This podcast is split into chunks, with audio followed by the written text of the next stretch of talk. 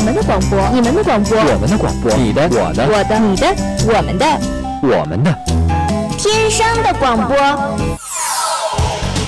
天生广播播四海，校园你我知天下，魅力天生广播，展现真性你我。您正在收听的是天商之声 Top Radio。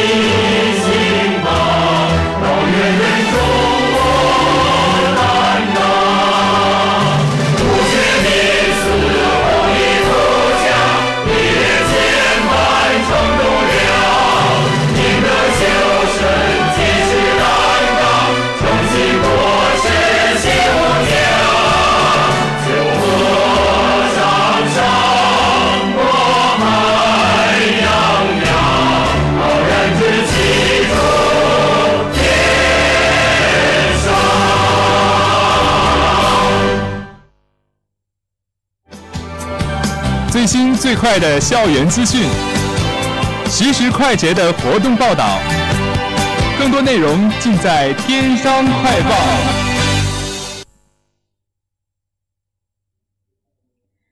本台消息：五月二十六号晚六点半，天津商业大学恰是风华年少时社团嘉年华闭幕式晚会在科学会堂举行。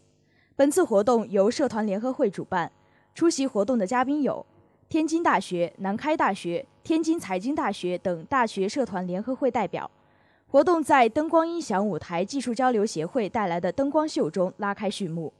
首先，活动进入忆往昔环节，表达对逝去岁月的怀缅。其中，女子乐坊带来古筝、吉他合奏《烟花易冷》，藏家儿女献上藏族舞《情满雪域》，表达对家乡的思念。在为甲乙级社团颁奖后，活动进入忆今朝环节。常月和他的朋友们献上歌曲《关于我爱你》，宋新南带来独唱《Someone Like You》。活动在九一八街舞社带来的舞蹈串烧中落下帷幕。本次活动旨在丰富同学校园生活，为社团提供一个展示自我的平台，促进社团之间交流与联系，营造良好的校园文化氛围。以上由本台记者魏以报道。甜蜜的梦。说给你听，忧伤的风留在云里。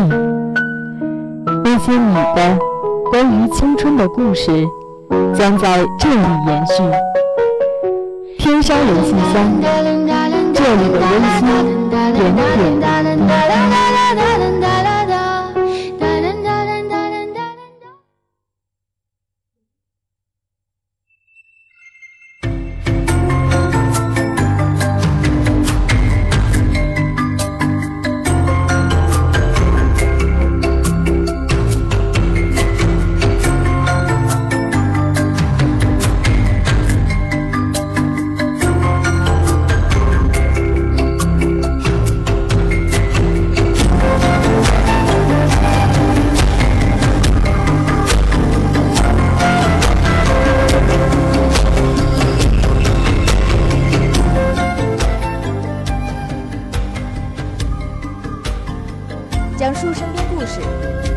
受生活真谛，传递校园真情，拉近你我心灵。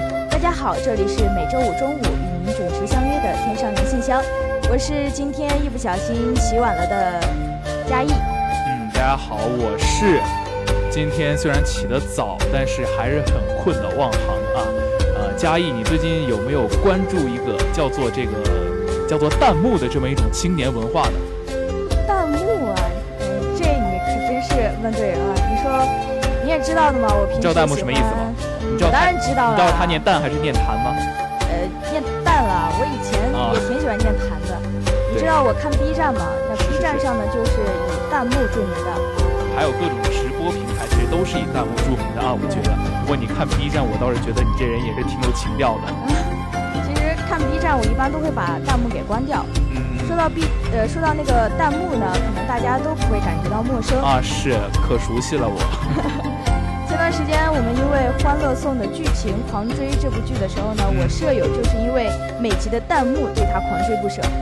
其实呢，对于我个人而言，我不是特别的喜欢弹幕，尤其在我看剧的时候，屏幕上的一条一条的评论呢，总是让我看起来很烦。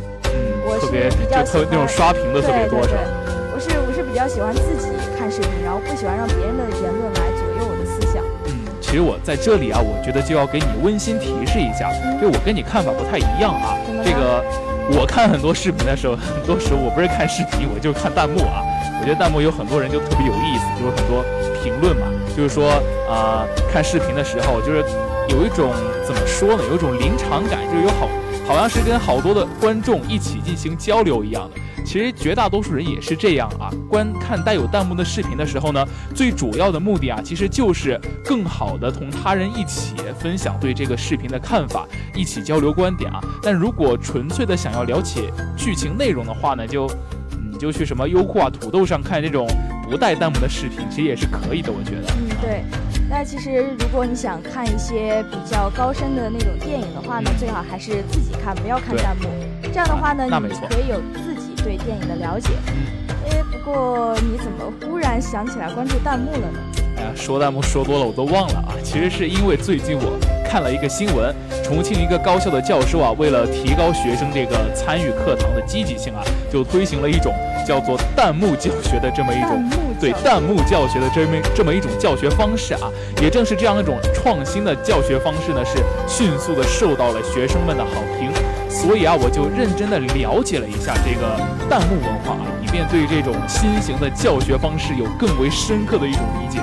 啊，你说的这个新闻我也是最近听说了啊。教授的这种创新方案呢，确实是初见成效，那是相当有成效。对，那相比于之前学生上课只看手机不认真听课的状态呢，现在能够在手机上发表一些跟课堂内容有关的评论。并且呢，这种评论可以实时显示在大屏幕上，这样呢就可以给学生一个交流学术的平台。这我觉得这样更有利于大学生的成长，你说是吧？呃，是，话是没错啊。不过仔细想想，这种教学方式呢，其实我觉得还不是很成熟。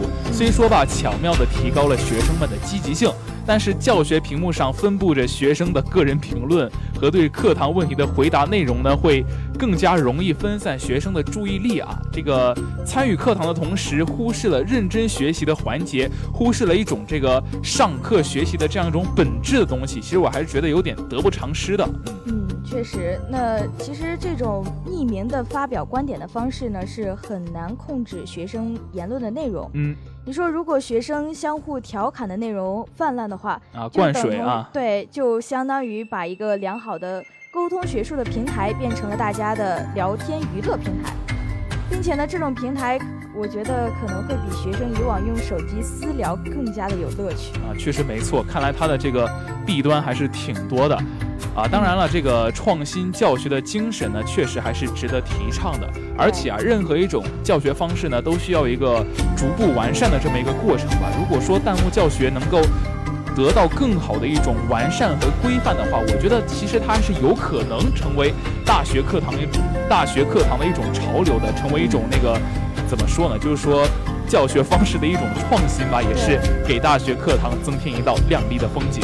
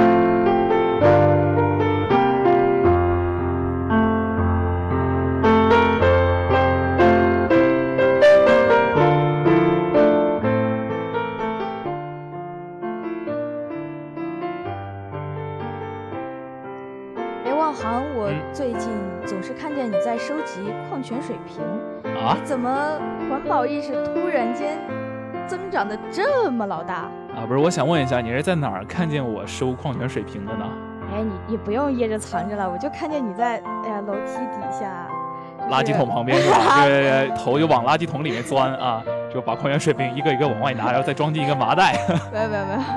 其实我觉得，嗯，我还是挺喜欢我的这样一种形象的。我觉得就是特别特别的朴实，就是特别特别的有那种怎么说呢，就是一种底层的光辉吧。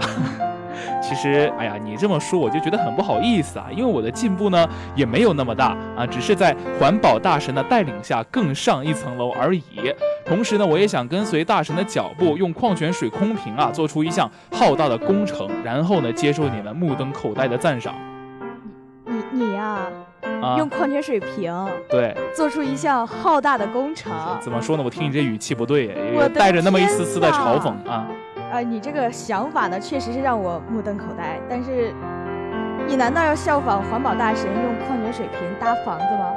嗯，你这么说呀，我我觉得你就已经知道了啊，知道这么一件事儿了，就是有一家用环有一家环保大神呢，是呃用八千个矿泉水瓶搭建出了一座房子的壮举了。其实说实话呀，这确实是一件令人大为惊叹的事情啊。其实。其实我，其实我自己收集矿泉水瓶水瓶是假的，我主要就是想引出这样一个大神啊！你说在环保道路上呢，有不少让人拍手称赞的创意。不过，对于用矿泉水瓶搭建出一座房子的想法呀，这个我还真的是不由得想献上了这个膝盖啊，来表达我对他们的崇拜。因为毕竟我真的是不行啊。对，现在你说房价也挺贵的，嗯，然后用矿泉水瓶建造一座房子呢，听起来确实有一点天方夜谭啊。是，主要没那么多矿泉水瓶，我觉得我捡都捡不了这么多。你捡到，捡到你大学毕业可能就捡够了吧？啊。但是呢，其实生活中我们只有我们想不到，没有我们做不到啊。这话没错。嗯，那些大神们呢，从各种地方收集来了大量的塑料瓶，作为建造房子的主要材料，然后呢，搭配着水泥这些其他必备材料，然后根据自己设计的模型，就建造出了一座具有自己特色的房子。建造一座房子，看似看似是一件很困难的事情。但是由于使用的材料很简单，在建造的过程中呢，并没有太大的困难。没错，因为塑料瓶房呀，在建造过程中不仅简单，而且成本非常低，大约使用了八千多个塑料瓶，绝对是一座经济又实用的房子。同时呀，因为不同颜色的塑料瓶相互搭配呢，也是显得色彩缤纷。塑料瓶底部的梅花图案呢，也给房子添加了另外的一种风格，一点也不亚于其他的房子。谁也想不到，用塑料瓶建造出的房子会比一般的房子还要美丽。不过，也有很多人担心啊，用塑料瓶房的这个坚固性是不是可以保证呢？造型美观独特的同时呢，牢固确实也是一座好房子的追求。那令人难令令人难以置信的就是难以置信。对，呃，用塑料瓶建造出来的房子，完美的符合了一座房子的基本要求，特别逼真。对，是。那这个塑料瓶房呢，要比一般的房子还要牢固二十倍，一般的冲击对它来说都是可以承受的。而且塑料瓶房子呢，还加入了水泥等材料，那你也就可以想象这间房子牢固程度绝对不亚于一般的房子。同时呢，因为塑料瓶坚韧并且不易降解的特点，房子老化的速度也被有效的延迟了。这你这么一说，就让我这个学工科的男生是很是惭愧啊！因为我感觉虽然说平时上课没什么听的吧，不过老师讲的好像也确实就是这些东西啊。但是我现在还是啥都不会。你说下周就要考试了，其实我觉得还是十分佩服这样一个环保大神的啊！用这个塑料瓶这样一种材料呢，是做成了一种。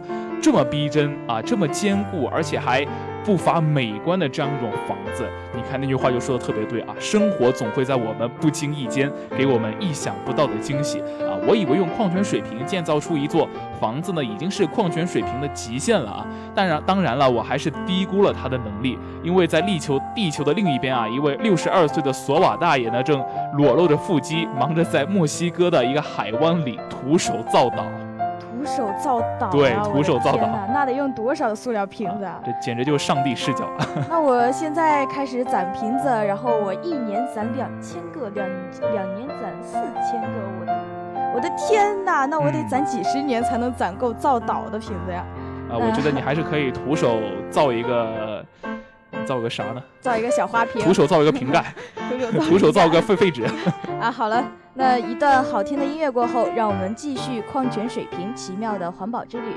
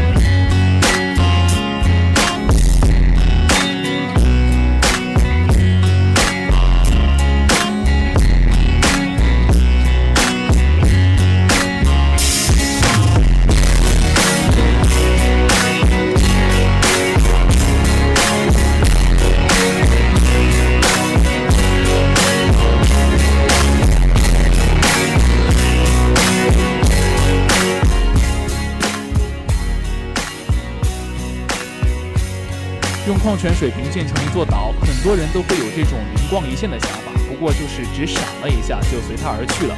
因为啊，在我们的潜意识里呢，这个是一种奇迹啊，也是，但是奇迹也是在不可能之中创造出的。年过花甲的大爷呢，花了七年的时间，用十五万的这个矿泉水瓶呀，搭建了一座漂浮岛，还在岛上呢是建成建成了建了三层的小楼啊，过上了梦想了二十年的生活。老人还因为岛结缘，觅得了一位志同道合的神仙眷侣。用矿泉水瓶建成一座小岛，真的是一件不切实际的事情。所以呢，他的成功不得不让我们惊叹。索瓦大爷花了整整七年的时间，在墨西哥坎昆附近的海上设计建造了这座世外桃源。那根据塑料塑料瓶在水中漂浮的特性，为这座小岛取名为漂浮岛。索瓦大爷在建造漂浮岛之前啊，十分严谨地手绘了一张工程结构示意图。从这张图啊，就可以看出索瓦大爷的基本理念，就是除了地下的旧矿泉水瓶之外呢，岛上的房子也准备要拿废弃材料来搭建。于是呀，还没等坎昆城管动手，索瓦大爷开始爆出多年深藏不露的木匠技能啊，在矿泉水瓶上层层铺设木板，搭建出了岛面。坎昆是度假胜地。福岛附近有很多艘的豪华游艇，但是这些游艇在索瓦大爷的人造岛面前都有些黯然失色了。岛上呢虽然没有鸟语花香，但是四周被棕榈树环绕，还有各种水果树、棕中草药等等，铺上颜色艳丽桌布的自制木头座椅，仿佛也是把我们带到了卡通世界里。每天清晨啊，都会有加勒比海的阳光穿越海风把你唤醒，晚上在水面上漂浮呢，也是别有一番情调。可索瓦大爷绝不满足于此，就算是住在一堆矿泉水瓶上，他对生活品质的要求可是一点都不凑合。他自己自制了石头音响系统，平时不忘在岛上玩玩音乐，搞搞创作。重要的是，岛上的设施一应俱全，不仅能在岛上种菜和水果，自给自足，而且还有饮用水、有电，最重要的是还能上网。万豪，你之前是不是从来都没想过废旧的矿泉水瓶可以有这么神奇的能力啊？确实吧，这个，呃，这些像这些不得不献上膝盖的创意呢，我真的是灵光一点都没有闪过一下啊！这说来也是挺惭愧的。不过呢，对于废旧的矿泉水重矿泉水瓶啊重新利用这个问题呢，他们有大智慧。我觉得我也有我的小谋略，让它变废为宝，成为生活中不可多得的东西。听你刚才这么一说，我也是突然想到了一个小妙招。嗯，我先来说吧，就是我们女生在日常生活中呢，有很多零碎的小物件，呃，不知道怎么收纳。那这时呢，我们就可以用废旧的矿泉水瓶改造一下。我们准备两个矿泉水瓶的瓶底，然后取下合适长度的拉链，粘在两个瓶底上。那这样一个简单实用的收纳盒就完成了。万豪，你说这个怎么样啊？嗯，我觉得这种谋略呢，啊，这种想法吧，我觉得特别特别的适合你们女生，一看就是你们女生想出来的。不过我的谋略呢，就十分的，我觉得十分的高端啊，就让他继续做自己的本职工作。不过呢，就是换一种新的形式吧，就是我把它们改装成一个滤水器啊，先在距离瓶底三分之二的地方呢进行一个裁切处理，然后将口部移植到瓶身的底部。之后放入这个滤芯呢，就可以开始滤水了。而这种简单自制的滤水器的滤水效果呀，还是十分出众的。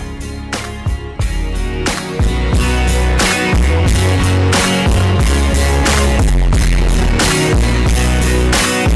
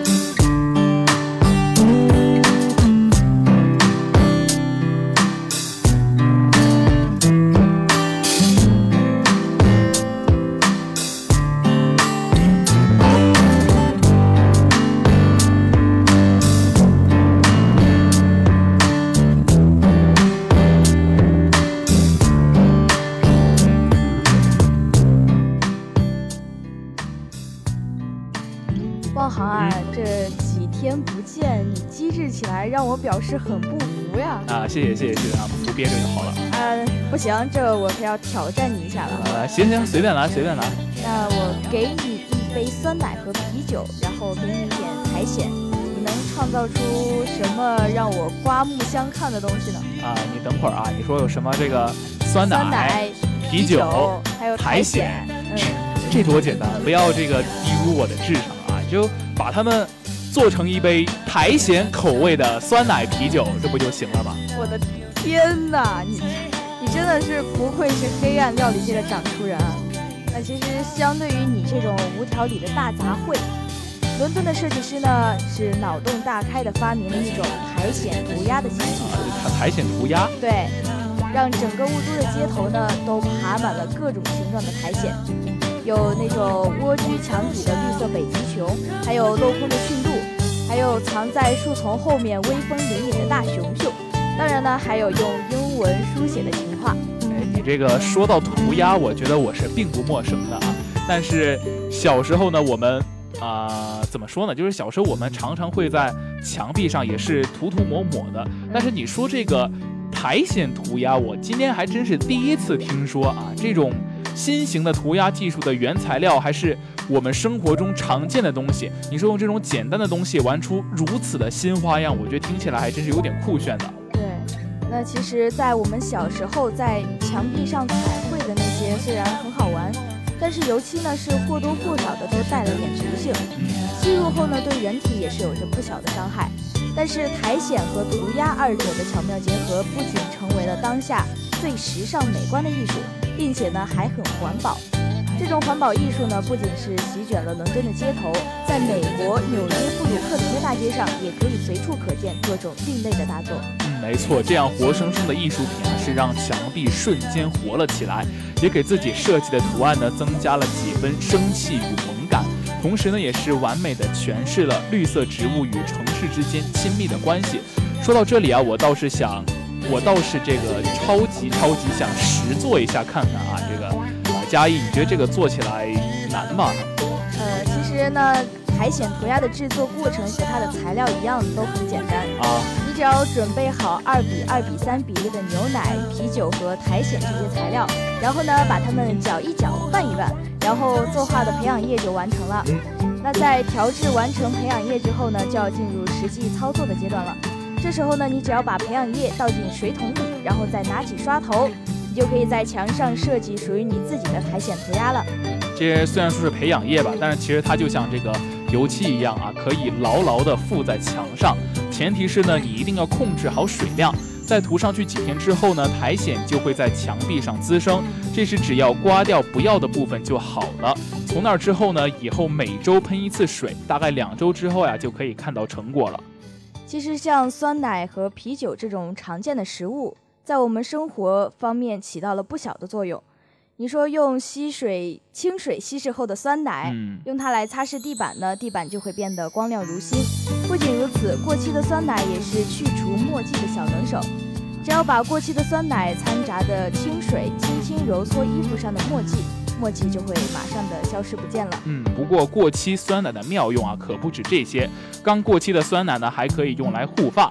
酸奶含有乳酸和碱性的洗发乳中和之后呢，可以起到一种滋养头发、减少发质受损的这么一种效果，令头发呀更加柔顺有光泽，同时也减少了洗发乳残留的问题。当然了，在我们生活中还有很多废物利用的小妙招，只要你用心发现，就一定会给你带来意想不到的惊喜。好了一段好听的音乐过后，让我们进入今天的娱乐新鲜会。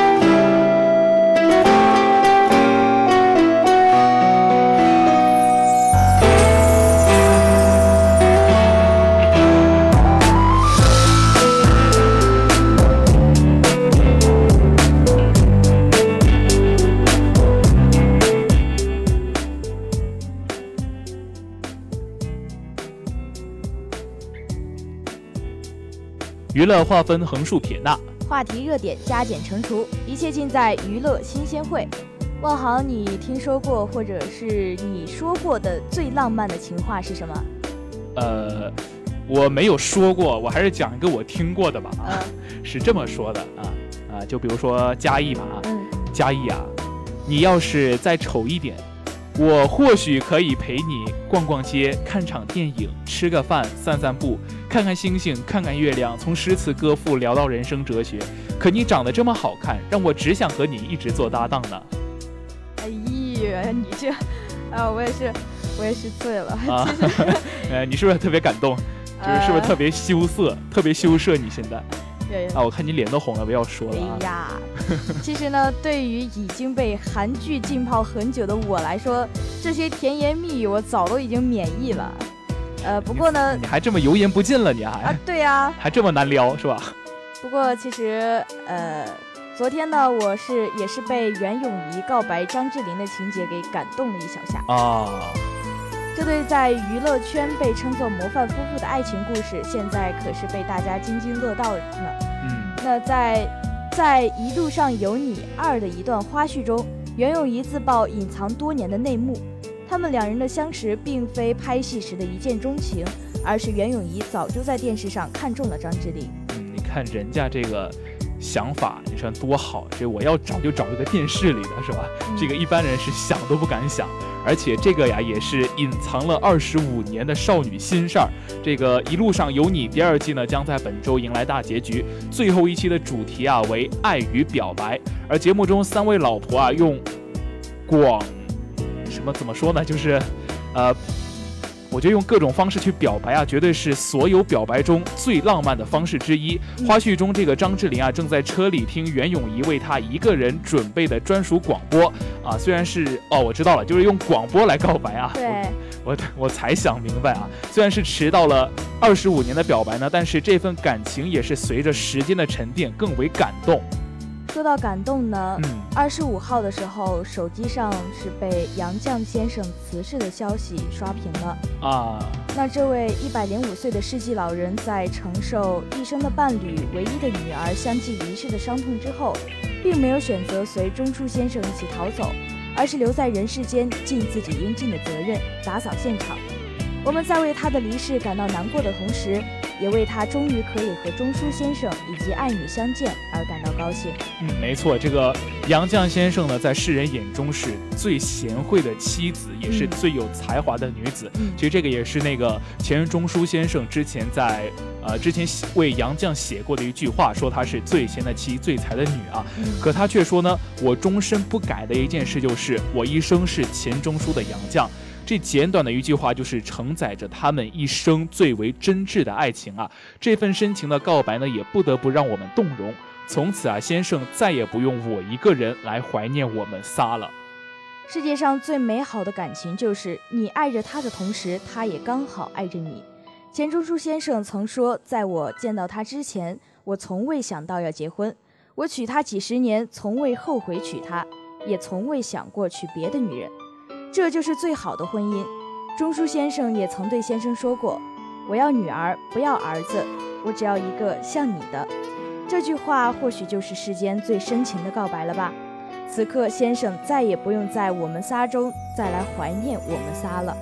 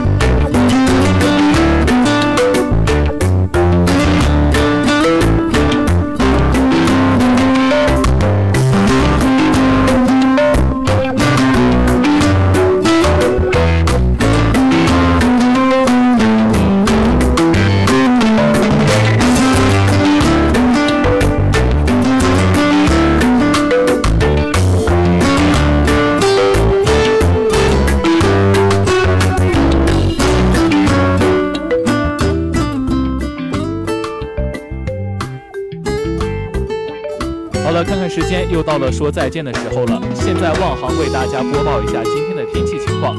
今天天气为十七到三十一摄氏度，多云。